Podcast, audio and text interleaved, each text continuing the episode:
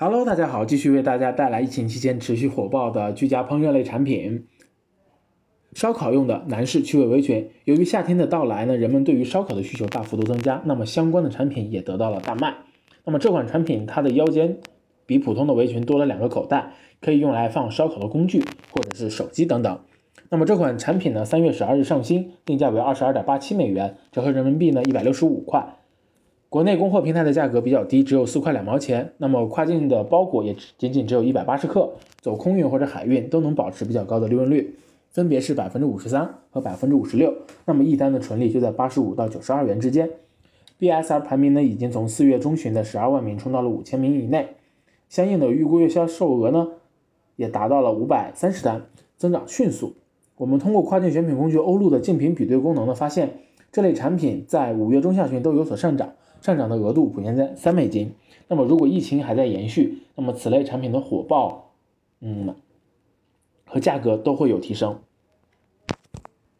而且我们发现这类产品的销量与价格存在一定的正相关性。预估月销量在一千五百单左右的产品呢，它的价格稍微低一点，在十四到十八美金。那处于头部的这些产品价格就更低了，在九到十一美金之间。卖家们想要更好的销量呢，可以先考虑降降价。那我们最后再来看一下整个围裙子行业的销量 TOP 一的产品的各种数据吧。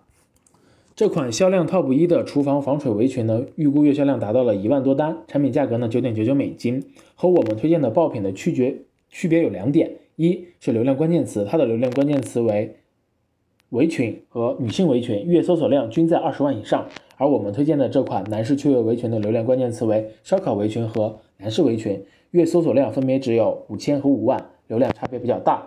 第二呢，就是这两款产品在国内供货平台的价格都差不多，一个是四块二，一个是三块八。但是我们推荐的男士趣味围裙的售价两倍于此热卖产品。